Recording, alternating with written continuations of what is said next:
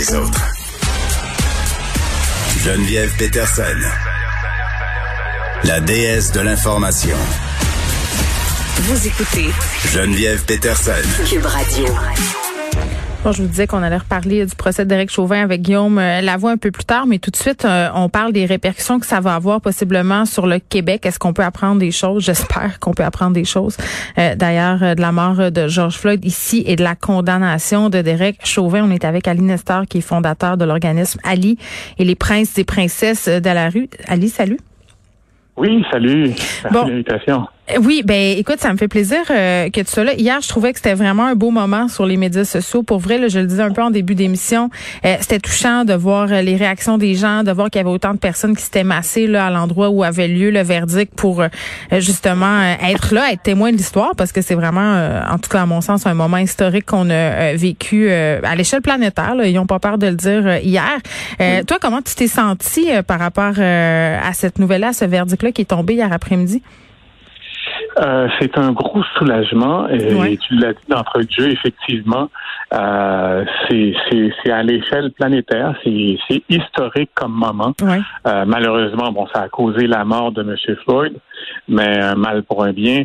Euh, écoutez, aujourd'hui, depuis hier, c'est quelque chose, c'est une victoire, mais c'est pas une victoire seulement pour, pour, pour les Afro-Américains, c'est une victoire sur, sur les droits et libertés, c'est une victoire mondiale pour tout le monde. Donc, vrai. cette fois-ci, tout le monde se sent concerné. Euh, j'ai pas eu de gêne ou de, de mal à en parler à n'importe qui Mhm. depuis hier, peu importe leurs origines. Euh, autant au- autant les personnes de couleur que autres se sentent vraiment vrai. concernées par cette injustice qu'il y a eu. Euh, c'est pas la première fois qu'il y a eu des injustices euh, en, en rapport euh, citoyen d'origine immigrante versus la police, mais les gens ne se sentaient pas nécessairement toujours concernés, ils n'avaient pas toujours tous les éléments nécessaires. Et là, cette fois-ci, malheureusement, il a fallu que cette vidéo, grâce à cette vidéo, mais ça a permis vraiment de mettre la lumière sur, ce que beaucoup de personnes se plaignent depuis des années et des années. Oui, puis le pré, le pardon, le fait aussi d'avoir pu suivre le procès en direct là, ça a été euh, télédiffusé. Ça aussi, ça nous a permis euh, d'avoir vraiment tous les aspects, mais en même temps, euh, puis tu sais, tu parlais de, de soulagement là. J'ai l'impression que jusqu'à la fin, tout le monde, on avait une petite peur que ça vire de bord. C'est toujours un scénario qui est possible. Donc il y avait cette espèce de de, de, de, de spectre-là qui planait là, jusqu'à la toute fin, même si on se doutait bien. Là, écoute, Joe Biden a fait une sortie pour dire qu'il y avait des preuves accablantes, mais quand même. Il y avait des preuves accablantes, oui, mais on avait quand même cette peur-là, Oui. effectivement, que ça tourne, euh, dans, que ça prend une autre tournure. Euh, il est parce que quand même, euh, les preuves sont tellement accablantes, puis, de voir justement euh, les, les avocats avoir à travailler aussi fort pour arriver à démontrer que, que, que, que, que à l'échelle planétaire, on avait assisté à un meurtre. Donc, euh, ben oui. mais euh, c'est ça. À l'échelle, à l'échelle planétaire, on a assisté à un meurtre en direct, et, et il a fallu, il a fallu travailler aussi fort pour pouvoir le prouver. Mm. Imaginez, grâce à cette vidéo, ça fait peur. Je l'ai dit ce matin justement. Moi, ça me fait peur. Ça veut dire, est-ce que est-ce qu'il va falloir que chaque personne euh, d'afro-descendance ou d'immigrante doit devoir, doit devoir marcher avec une enregistreuse sur lui, une, une caméra, ou que quelqu'un ait la chance de filmer pour pouvoir prouver l'injustice qu'il a vécue? Ben, euh, c'est une question euh, qui est vraiment légitime. Puis en même temps, moi, j'ai toujours la. Puis je veux pas accabler personne, c'est pas ça, là, mais je me dis, il y a quand même des gens qui ont assisté à cette scène-là, là. Tu sais, puis on a filmé, Oui. puis, je me dis, à, à quel moment, à un moment donné, on va-tu être game de, de, de, de, de, de y aller, tu sais, d'empêcher ça, de, de, je sais pas, moi, de faire quelque chose, tu sais? Oui, oui, effectivement, il y a eu des témoins qui étaient là, euh, des gens, ont, se- des gens ont- sont intervenus, Oui. et c'est là qu'on voit jusqu'à quel point justement que ce policier-là, lui pour lui, c'était tout à fait normal, malgré. Il avait la main des poches. Il avait la main dans les poches. puis il avait, il avait, il- effectivement, il avait, il avait pas l'air d'être quelqu'un qui était en situation de panique. Il avait l'air d'avoir le contrôle sur ce qu'il faisait. Ouais. Donc, lui, il avait la conviction que euh, même, même devant des témoins, qu'il s'en sortirait. Eh, OK. Là, là, on, on reconnu coupable des trois chefs euh, d'accusation, euh, cet expulsé-là, il s'en va dedans, là, bien clairement, puis pour un méchant bout, euh, si je me fie à ce qui circule. mais toi, tu travailles avec des jeunes, Ali, dans ton organisme Prince et Princesses de la rue. je sais pas jusqu'à quel point les jeunes ont suivi le procès, mais j'imagine qu'ils ont suivi la décision. Ça doit être important pour eux, là. Ça doit être un message. Oui, Les jeunes, les jeunes de toute origine à mon organisme, ils ont suivi ça de très près. Ils sont au courant de la nouvelle. Ils, commentent sur les réseaux sociaux. Ils sont très, très contents de cette nouvelle-là. C'est une grande victoire pour eux. Hmm. Mais comme j'en parlais aussi à des jeunes encore euh, ce matin, il y a certains jeunes qui sont quand même sceptiques à savoir est-ce qu'ils vont pouvoir euh, est-ce qu'ils vont pouvoir quand même circuler de façon de façon sécuritaire sans sans avoir l'impression de, euh, de, de, de, la, la, comment je la peur d'oppression euh, vers, envers les policiers. Ben oui, puis on en a parlé euh, souvent là, de l'importance de la perception euh, envers euh, les policiers. Puis dans toute l'affaire, là, Camara, la mairesse Plante, en tout cas, à mon sens, ça avait dit quelque chose de, de, En tout cas, ça avait résonné pour beaucoup de monde, puis ça avait résonné pour moi. Là, elle avait dit il faut que les citoyens de Montréal, tous les citoyens de Montréal puissent avoir confiance en leur service de police. Même si ça se passe aux États-Unis, cette affaire-là, est-ce que tu penses que ça peut avoir un certain effet sur la perception de la police ici à Montréal? Moi, je suis sûr que ça aura un impact. Euh, c'est quand même, la, oui, c'est aux États-Unis, mais on, mm. est, on fait quand même partie de l'Amérique du Nord. Euh, ce sont nos voisins. Ce qui se passe aux États-Unis, on le suit de très près ici. Donc, on a le même phénomène ici. Je suis sûr que il, y aura un impact direct.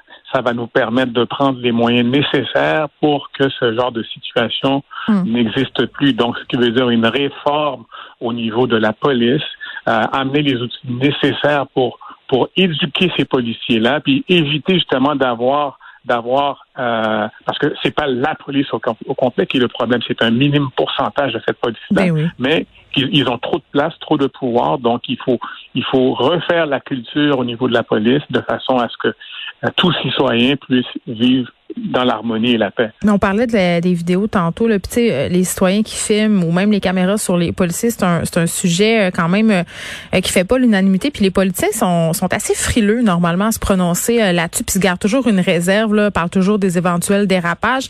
Benoît Charette, quand même, ce matin, le ministre responsable de la lutte contre le racisme, qui a dit en commentant l'affaire George Floyd, les citoyens qui filment des interventions là, musclées, que ce soit de la police ou autre, puis que les diffusent sur les médias sociaux aide à la justice, ça c'est quand même, à mon sens, euh, nouveau là, comme, euh, comme façon de prendre position. Oui, oui, c'est nouveau et par chance parce que on, le dit, à, on, le dit à travers le monde. Hein, c'est grâce à cette vidéo. Imaginez si cette vidéo n'avait pas existé, on aurait tout simplement dit que que que que, que, ce n'est pas vrai. On a, cette, imaginez si ce n'était pas que de cette vidéo, ce policier serait en liberté en train de refaire la même chose de façon répétitive à d'autres personnes racisées. Ouais. Donc, ben oui. donc oui, une, chance. Et euh, c'est pour ça souvent on parle justement de euh, est-ce que les policiers devraient porter une caméra sur eux? Ben ça nous amène à dire que peut-être oui. Moi, je vous dis, moi en tant que citoyen, je me suis installé une caméra dans mon auto au cas où je me fais intercepter par la police pour pouvoir me défendre. Ben, ah, mais ok, ben c'est à ce point-là que c'est rendu, puis je le comprends parfaitement. Puis euh, par rapport aux, euh, aux caméras que porteraient les policiers, là, Geneviève Guilbeault euh, a annoncé ce matin là qu'il y a quatre projets pilotes en ce sens-là qui vont être testés par la sûreté du Québec. Donc on voit vraiment, puis je me croise les doigts, puis il va en avoir d'autres des dérapages malheureusement. Là, je pense qu'on est loin de la coupe aux lèvres quand même, mais il y a une amorce de réflexion puis de volonté politique. J'ai vraiment l'impression qu'on est dans un tournant, puis malheureusement ça a repris la mort de George Floyd pour ce que euh, pour qu'on fasse une espèce euh, de prise de conscience euh, collective. Mais Ali, j'ai vu un truc passer, puis quand j'ai su que tu allais venir à l'émission, je me suis dit, je vais y en parler, savoir ce qu'il en pense. Puis si t'as pas une opinion tranchée sur le sujet, là, c'est pas grave. Là, c'est juste que j'essaie de me faire une tête. Il y a eu une lettre dans la presse qui a été écrite par une personne pour dire qu'elle ne voulait pas se faire appeler personne racisée. Euh, puis moi, je l'ai lu là, par intérêt. Je me disais, bon, euh, je suis curieuse d'entendre son point de vue. Et ça a donné lieu à une espèce, euh, de, pas de chicane, mais d'échafourée entre chroniqueurs, des chroniqueurs qui trouvaient ça dommage d'avoir publié cette lettre-là parce que, disait-il, ce discours-là pourrait être récupéré par des gens qui sont plus ou moins favorables à, à l'appellation du concept de racisme systémique. Là, tu me suis? Euh, Mhm, Puis de l'autre côté, tu avais d'autres personnes, euh, dont moi, là, qui se disent, ben, écoute, cette femme-là, elle a quand même le droit de dire comment elle se sent. Tu sais, elle a le droit de s'exprimer sur la question en tant que femme noire. Euh, on dirait que je sais plus quoi faire ni quoi penser par rapport à tout ça. Puis je sais plus non plus comme journaliste, ben, je suis pas journaliste, là, mais comme animatrice puis chroniqueuse, si je dois l'utiliser l'expression personne racisée.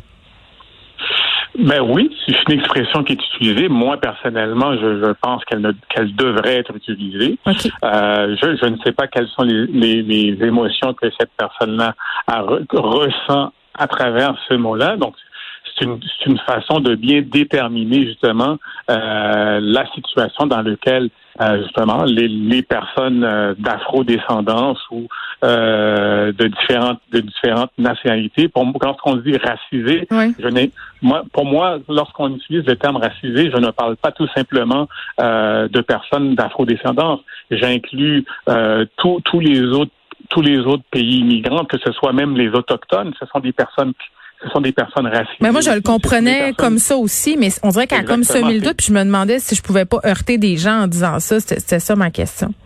Non, c'est de bien comprendre le terme. Donc, racisé, ce sont des personnes en lien justement avec le euh, tout, tout lorsqu'on parle de racisme systémique mm. et ainsi de suite. Donc, c'est une façon une façon d'identifier justement euh, d'identifier vraiment la chose, quoi.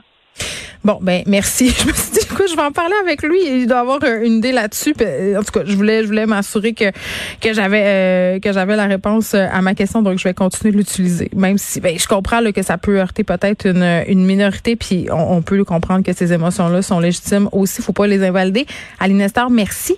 Ali, euh, qui est fondateur. Oui, vas-y.